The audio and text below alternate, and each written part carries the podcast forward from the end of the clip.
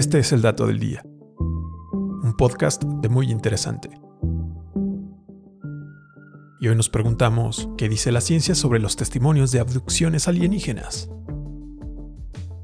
En los años 50, una oleada de gente al sur de Estados Unidos empezó a reportar la desaparición de personas por las noches. Los testigos narraban detalles similares, una luz inmensa en medio de la noche, fallas en la electricidad y sonidos raros seguidos por un profundo silencio. Luego surgieron las imágenes de los campos de trigo con círculos formados sobre las cosechas y más tarde, personas que afirmaban haber sido víctimas de abducciones alienígenas comenzaron a inundar los medios de comunicación y convenciones en todo el país. Fue así como un equipo de científicos en Rusia decidieron investigar estos eventos misteriosos y aseguran que una explicación plausible para este tipo de experiencias pueda rastrearse en los sueños lúcidos. El estudio realizado por el Face Research Center de Moscú reunió la evidencia recabada durante 50 años de investigación en este terreno, y en el más reciente se le pidió a 114 voluntarios que pensaran en contactar alienígenas u ovnis antes de quedarse dormidos. La mayoría de los voluntarios reportó experiencias similares a las descritas por aquellos que decían haber sido secuestrados por alienígenas, pues además de los detalles recurrentes de cada historia, los participantes también describieron sentir presión, pánico e incapacidad de moverse, una reacción común al experimentar parálisis del sueño.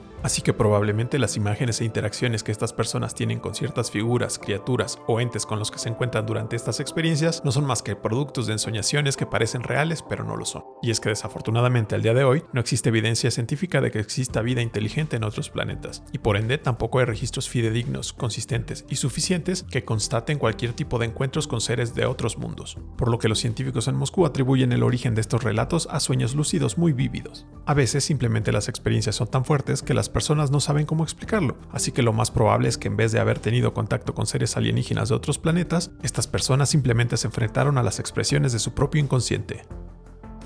Y este fue el dato del día. No olvides suscribirte gratis a nuestro podcast y seguir todos nuestros contenidos en muyinteresante.com.mx.